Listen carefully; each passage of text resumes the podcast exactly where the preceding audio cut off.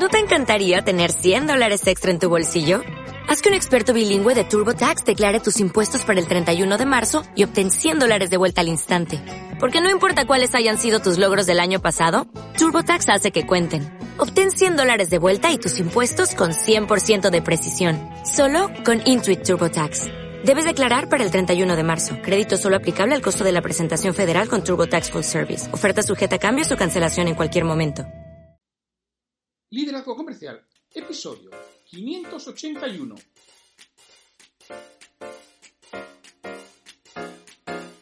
Hola, muy buenos días, tardes, noches, o sea el momento que sea en que estés escuchando.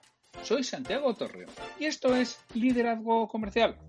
Más concretamente, la serie EDN, Escuela para Dueños de Negocio, que ya sabes que grabo, produzco y reproduzco con mi amigo, socio y compañero Pedro Valladolid y en la que buscamos daros a vosotros que estáis al frente de, una pequeña empresa o de una empresa mediana esas ideas, esas pautas para que crezcáis como empresarios, crezcáis como responsables de negocio. Y sus supongo que estará al otro lado mi amigo Pedro. Pedro, ¿estás por ahí? ¿Cómo no voy a estar, Santiago? Muy buenas tardes o buenos días o buenas noches. Eh, fiel, como siempre, a nuestra cita de cada lunes y además, pues bueno, pues encantado de poder estar aquí, hacer equipo, participar y aportar valor a todos nuestros escuchantes. Perfecto. Oye, para hoy tenemos una temática que para nosotros es importantísima, tan importantísima que es a lo que habitualmente nos dedicamos. Nosotros nos dedicamos precisamente a ayudar a los dueños de negocio a esto, a los aspectos clave para el desarrollo de un negocio, que es lo que hacemos y lo que vamos a hablar hoy. Vamos a hablar de dos áreas, ¿verdad, Pedro? Pues sí. Hay dos áreas que son fundamentales y no siempre les hacemos eh, todo el caso que necesitan y son realmente los pilares sobre lo que se sustenta el negocio, ¿no? A veces estamos muy volcados en la venta, evidentemente la venta es fundamental, sin venta no, hay recursos eh, y, no hay, y, no hay, y no hay ingresos, ¿no? Eh, pero para que se produzca la venta tenemos que trabajar estos aspectos clave. A veces estamos o bien en la venta o bien en la producción. Nos preocupamos del producto, pero se nos olvidan estas dos áreas que son, primera, el área de estrategia, el área de estrategia fundamental y hacer una planificación estratégica no es nada de grandes empresas, son cinco eh, cosas muy concretas que vamos a ver ahora y el área operativa, todo el área de organización interna y operativa que son fundamentales para hacer que todo lo demás funcione. ¿verdad? Entonces, área de estrategia. Pues evidentemente el área de estrategia se compone de cinco fases muy concretas. ¿eh? Cuéntanoslas, Santiago, ¿cuáles son? Al final, las cinco fases que ahora iremos una a una es saber lo que quieres, luego saber dónde estás respecto a lo que quieres, establecer una hoja de ruta, es decir, un plan, cómo voy a ir dando pasos de donde estoy a donde quiero estar, controlar que estoy haciendo esa actividad a largo plazo, porque la del corto ya lo iré haciendo en el día a día, pero la de largo a veces la vamos dejando aparte. Y por último, desarrollarnos profesionalmente y generar relaciones, que es donde está el negocio futuro. Lo, primero que es saber lo que quieres. Saber lo que quieres, nos habéis oído hablar muchas veces de la parte de visión, misión, valores y política de beneficios. Algo que tenemos que tener clarísimo. Yo cuando le comento esto a, mis clientes la primera vez que digo, esto es no negociable, como con mis hijos, ¿no? Me digo, esto es no negociable. Y a mis clientes, esto es no negociable, esto tenemos que hacerlo. Me miran con cara de pez. si tú lo dices, pero no les veo convencidos. Pero luego es lo que dicen, joder, Santiago, menos mal que me obligaste a hacerlo, ¿no? Porque la claridad que me ha dado el tener eso pensado, el tener eso estructurado, el saber a dónde quiero ir, el saber los valores que tengo que implementar en, mi empresa, el saber los valores que me tengo que empeñar que mi equipo siga y el que la gente esté alineada con esos valores es mm, algo esencial y, y, no se tiene. Yo sospecho que tú tienes un poco la misma, la misma experiencia, ¿verdad, Pedro? Eh, la misma. Cuando hablas de visión, misión y valores, bueno, pues es que como, como la mayoría de las empresas es algo que si lo ponen en su página web es porque el que les ha construido la página web lo ha copiado de otras empresas del sector, no lo tienen ni asimilado. No, ¿Tienes visión, misión y valores? Sí, ¿cuáles son? Espera. Y, se van a buscarlo a la web, ¿no? A ver cuáles son. Eh, no, eh, si no lo tienes interiorizado, no lo tienes. No lo tienes. Entonces, lo primero es saber lo que quieres y además eh, es muy importante cuantificarlo, ¿no? Cuando dices, ¿cuál es nuestra visión? Ser líderes, ¿vale? ¿Y qué significa para ti ser líder?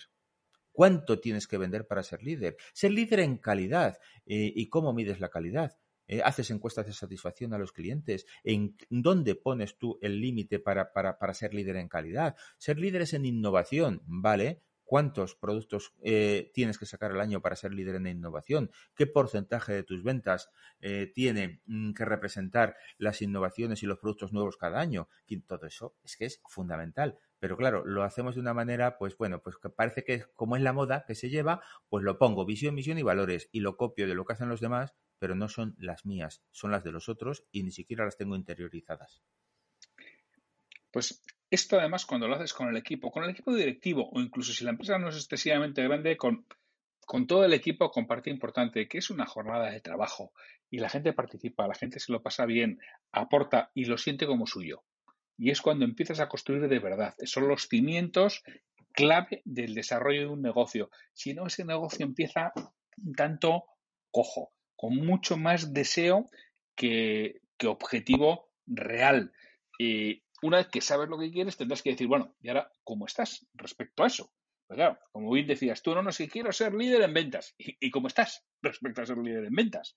¿O cómo estás respecto a ser líder, líder en calidad? ¿no? Ese diagnóstico que, bueno, a veces también se nos olvida.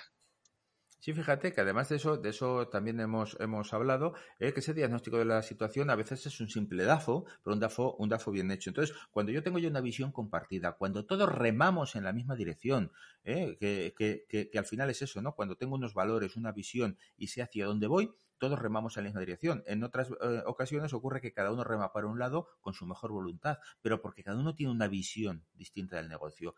Vale, ya sabemos dónde queremos llegar y ahora dónde estamos, punto de partida. ¿eh? Mm, es decir, que si tengo que llegar a ser líder y tengo que facturar líder en mi área, líder en mi sector, líder tal, pues mm, ¿Desde dónde estás? ¿Cuánto te falta? Oye, pues mira, es que facturo 7 millones y tenía que facturar 30. Perfecto. ¿En qué plazo podemos llegar a alcanzar los 30.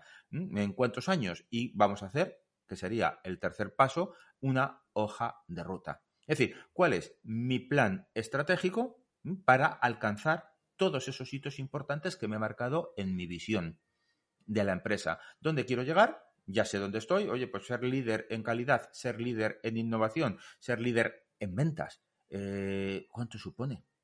¿Vale? Y, y desde donde estoy, ¿cuánto recorrido me queda? Bueno, pues vamos a trabajarlo y vamos a decir llegar en tres, llegar en cuatro y llegar en cinco. Ese va a ser mi plan estratégico para conseguirlo. Paso a paso que tengo que conseguir cada uno de los años. Oye, necesito crecer un 20% o un 25% anual para alcanzar mi visión en tres, en cuatro o en cinco años. Vale, pues ya empiezo a tener hoja de ruta para establecer todo ese plan estratégico. Y a partir de ahí, ¿cuál sería la siguiente, compañero? Y además, fíjate, Pedro, que cuando tú haces eso, le das un propósito, le das un para qué a lo que buscas. Es decir, tú no vas a pedir crecer este año ese 10 o ese 15% porque a ti se te ha ocurrido. No, no, porque entre todos hemos decidido que queremos ser los líderes en innovación en la comunidad, en la comunidad valenciana, por decir algo, ¿eh? en lo que hacemos. Y si lo hemos decidido y eso es algo que nos motiva a todo el equipo, eso significa que tendremos que cada año crecer un 15% o un 20% en productos nuevos. Y ese va a ser nuestro objetivo y eso nos dará como resultado que crezcamos un 15% o un 20% en la facturación de la empresa. Le da un propósito. Y, eso hace que realmente podamos hacer equipo. Luego tendremos que controlar la actividad a largo plazo.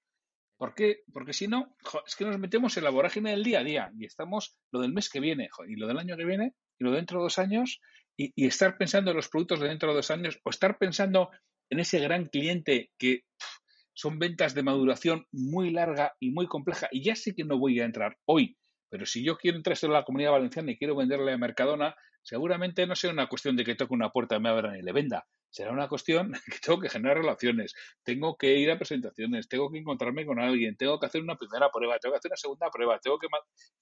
Toda la actividad a largo plazo para que al final, un día, acabe teniendo la oportunidad de vender en Mercadona. Es una de las cosas que me había propuesto para dar un salto en mi crecimiento. Y si no lo hacemos, nunca llega, ¿eh? Claro, es que a veces decimos, uy, qué suerte ha tenido, pero resulta que es que la suerte es algo que se lleva trabajando a veces cinco, seis o siete años y, creando eh, digamos, las, las, condiciones para que se dé ese golpe de suerte. Entonces, claro, cuando yo quiero conseguir cosas, tengo que estar pensando en el largo plazo y preparar todo, todo lo que necesito para conseguirlo. Y, por supuesto, desarrollarme yo personalmente, aprender, eh, em, acudir a todos los eventos que sean interesantes para mi negocio, para mi actividad y para mi desarrollo personal, construir esa red de relaciones que son las que me van a ayudar a abrirme esas puertas.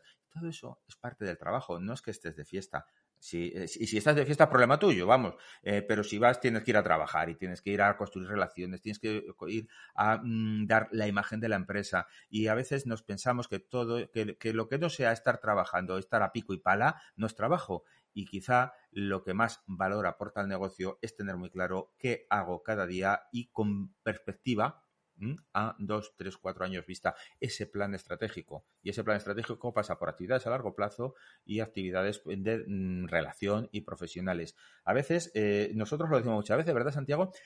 a ver, eh, tienes agendado eh, un montón de tareas todos los días, ¿verdad? Un montón de cosas por hacer, un montón de tareas. Pero, ¿y tus, ¿y tus objetivos? ¿Dónde los tienes?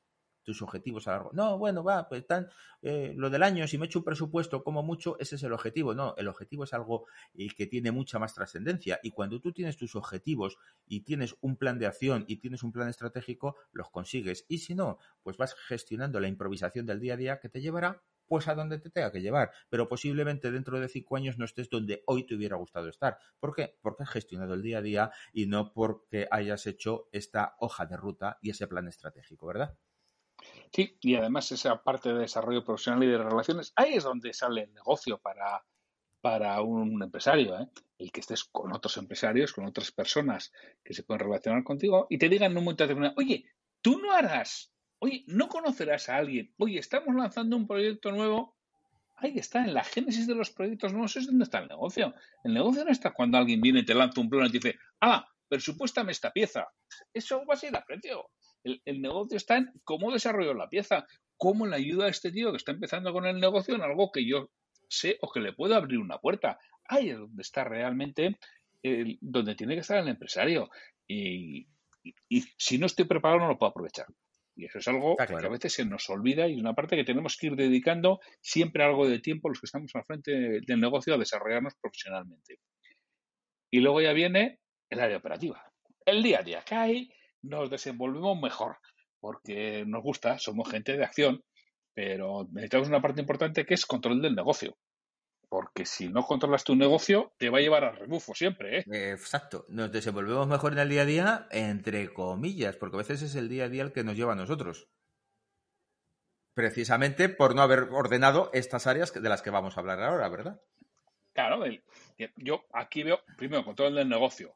Tienes que tener un presupuesto tienes que saber qué está pasando con el presupuesto, tienes que tener un, plan de tesorería claro, tienes que analizar el resultado, tienes que tener un cuadro de mando, tienes que saber cómo se componen los costes y el escandallo de tus productos, tienes que trabajar y gestionar tus inventarios. Y es algo que yo, por ejemplo, el tema de los inventarios, lo veo que tiene muchísimo, muchísimo, muchísimo margen de mejora en la mayoría de empresas pequeñas. Y es una salida de pasta tremenda. Se va muchísimo dinero en los inventarios, se va muchísimo dinero en, llevar un, buen plan de tesorería. ¿eh? ¿Por qué? Porque si no lo llevo resulta que es que me paso luego la vida improvisando y me cuesta pues hacer cosas que no debo, me cuestan descubiertos, me cuestan créditos corriendo de última hora. O sea, todo ese control del negocio que, que está ahí es fundamental eh, para, trabajarlo. Además, algunas de esas cosas las hemos hablado ya en, el, en, algunos de los podcasts anteriores, pero siempre es bueno recordarlo si es importante, porque hablamos en su día, hemos hablado del presupuesto anual, Hemos hablado de gastos fijos y variables en, el episodio 506 y el episodio 511. Hemos hablado también pues, de, finanzas básicas ¿no? y de la cuenta de explotación en el episodio 546 y en el 556. Y de verdad merece la pena repasarlos, ¿eh? porque son básicos para mejorar en el área operativa. Pero ojo, no son los únicos, ¿verdad, compañero? No, no. Ahí tenemos lo que te gusta a ti, los aspectos comerciales. ahí es donde más disfruto yo. ahí sí, señor. No competir por precio, ¿no? Que, que, tengamos claro, que tengamos claro que cuando eh, eh, yo una cosa que siempre les pregunto, ¿verdad? A los a los empresarios, oye, ¿por qué te tengo que comprar a ti? Y sabéis lo que la mayoría dicen.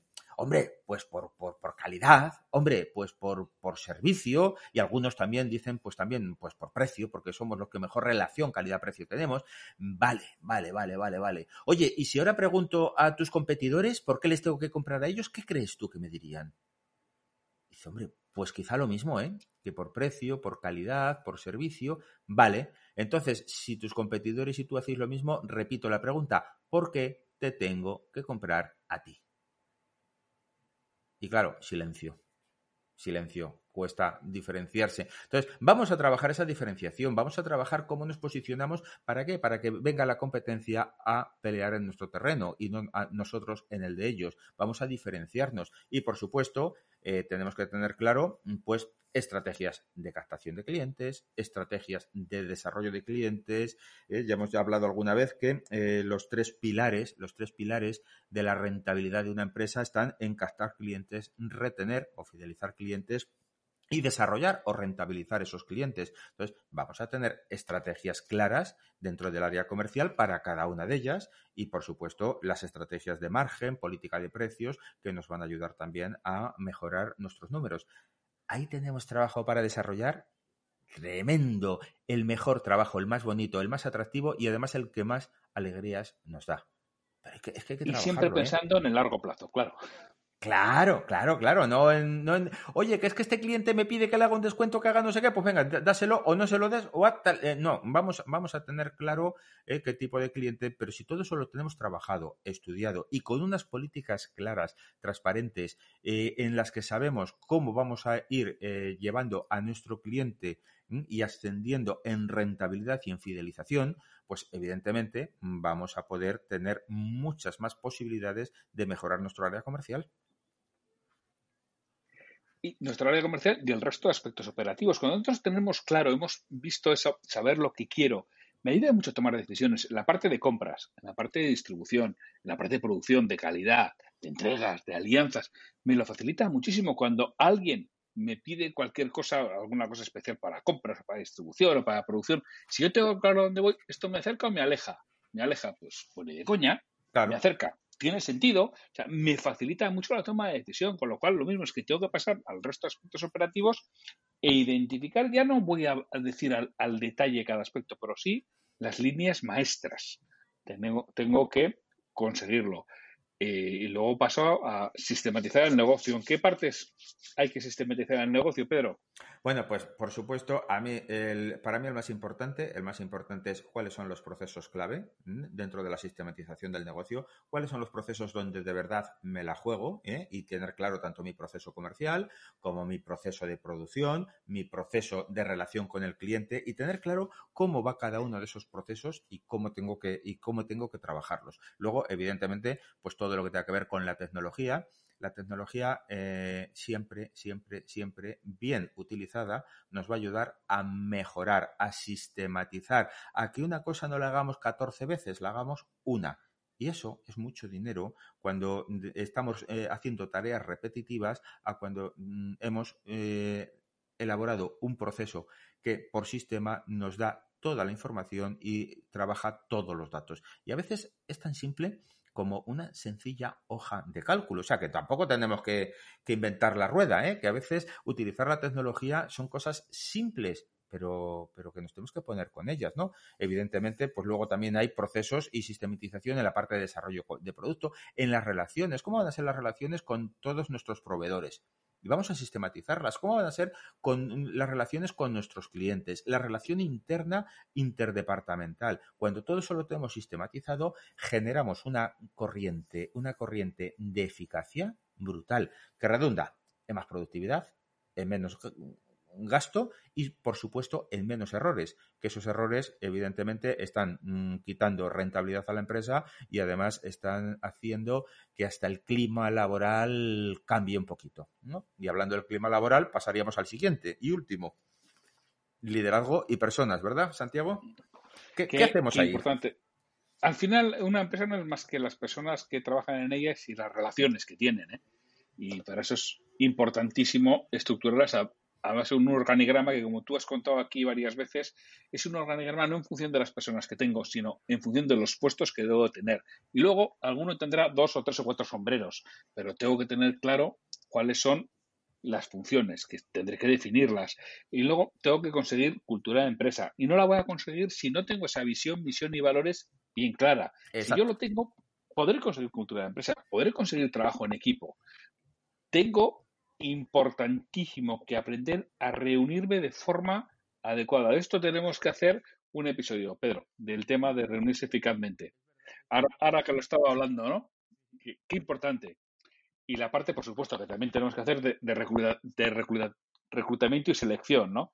Otra cosa que muchas veces, ah, si total es el cuñado de un amigo o es el sobrino de un primo, madre mía. Y así empezaba como aquello que decía, no, si total aquí nunca pasa nada. Así empieza el desastre. Exacto. Cuando reclutamos de, esa forma, ¿no? Así es, así es. Y es otra de las cosas que tengo que tener clara esa área operativa qué es lo que busco, porque aquí todo esto, los aspectos de clave de desarrollo de un negocio es pararte a pensar, que ya me lo habéis oído y me lo he visto todos los días, para, piensa, planifica, prioriza, programa y produce. Es decir, párate a pensar cómo tienen que ser estas cosas, que te va a llevar un tiempo. Sí, indudablemente esto no se hace de la noche a la mañana, pero trabajando de forma sistemática eh, en unos meses, en un año, en año y poco, ojo, le das un cambio a tu empresa y es que además te da una claridad de ideas, te da una claridad de propósito tan, tan grande que te ayuda realmente a crecer, que es lo que, que es lo que buscamos. Sí, sí, se te despeja toda la niebla, ¿no? De estar metido en el día a día, eso que suelen decir de que los árboles no te dejan ver el bosque. Y es que es verdad, es como si cogieras altura y cogieras visión y cogieras perspectiva. Y entonces es cuando dices, ahí va, y ves la empresa como un todo, como, como un sistema, ¿eh? como un ecosistema que está preparado para producir. Y cuando estás metido dentro, eres incapaz de ver toda esa perspectiva. Entonces, todo esto lo que te va a dar es esa visión y esa seguridad en tu empresa. Entonces, hacemos un repaso. Área de, área de estrategia. Área de estrategia tiene cinco fases, ¿verdad? Que es saber lo que quieres, a dónde quieres llegar. Diagnóstico de la situación. ¿Dónde estoy ahora? Hoja de ruta. De dónde estoy a dónde quiero llegar. Control de la actividad de largo plazo. Es decir, vamos a ir haciendo revisiones y ajustando qué es lo que quiero conseguir. Y desarrollo profesional y de relaciones. Es decir, tenemos que formarnos, tenemos que prepararnos, tenemos que crecer y sobre todo tenemos que estar en los lugares donde debemos de estar para que nuestro negocio funcione. Fíjate que además una buena parte de todas estas son parte de las cinco claves de, Crece, de cinco claves de, mi libro, ¿verdad? ¿Eh? Tener claro lo que quieres, diagnóstico, pero vamos, es que es el, ABC. Y luego, en las siguientes, que tú tienes un par de libros ya aquí y yo, el mío, eh, eh, también vende, está a punto de publicarse, cuéntanos cuáles son esas del, área operativa el área operativa, pero desde el, punto, desde el punto de vista de definir cuáles son las líneas maestras de control del negocio esencial, de comercialización, todo el resto de aspectos operativos que están alrededor de la comercialización, sistematizar sobre todo los procesos clave y trabajar en hacer crecer a las personas que trabajan contigo. Tú mismo, que eso está en la parte de estrategia, y las personas que trabajan contigo. Pero repito que son establecer las líneas maestras para que te ayuden a tomar decisiones de forma rápida y sencilla y además tu equipo también conozca por dónde van los tiros y también ellos puedan tomar decisiones con una cierta clarividencia y una cierta facilidad. Y a esto nos dedicamos, señores. El que quiera que le ayudemos a desarrollar su negocio, Pedro Valladolid y yo mismo estamos especializados en esto. Este es nuestro día a día. Este es el core de nuestro negocio. Luego hacemos otras cosas, sí, pero esto es lo que hacemos con los dueños de, negocio. Ayudarles a poner esto en marcha, poco a poco, con un plan estructurado, organizado y que se va trabajando y que hacemos que te pares, que pienses, que reflexiones y que lo pongas en marcha. Para eso te acompañamos, te damos herramientas y si quieres que te ayudemos, nos puedes localizar en pedrovalladolid.com y santiagotorre.com. ahí estaremos. ¿Tienes el episodio de hoy? Sí, por supuesto, ahí estaremos. Bueno, ya sabes, te estamos esperando para ayudarte, queremos que mejores y queremos que crezcas. Y bueno, mm, de ti depende el que eh, te remangues y te pongas en marcha. Eh, son momentos en los que más importante que nunca eh, desarrollar tu negocio con una planificación estratégica y con una planificación operativa son fundamentales. Y bueno, que te esperamos en el próximo episodio de Escuela para Dueños de Negocio. Pasamos lista, ¿eh? Ya lo sabes. Te esperamos. Hasta el próximo lunes. Hasta el lunes.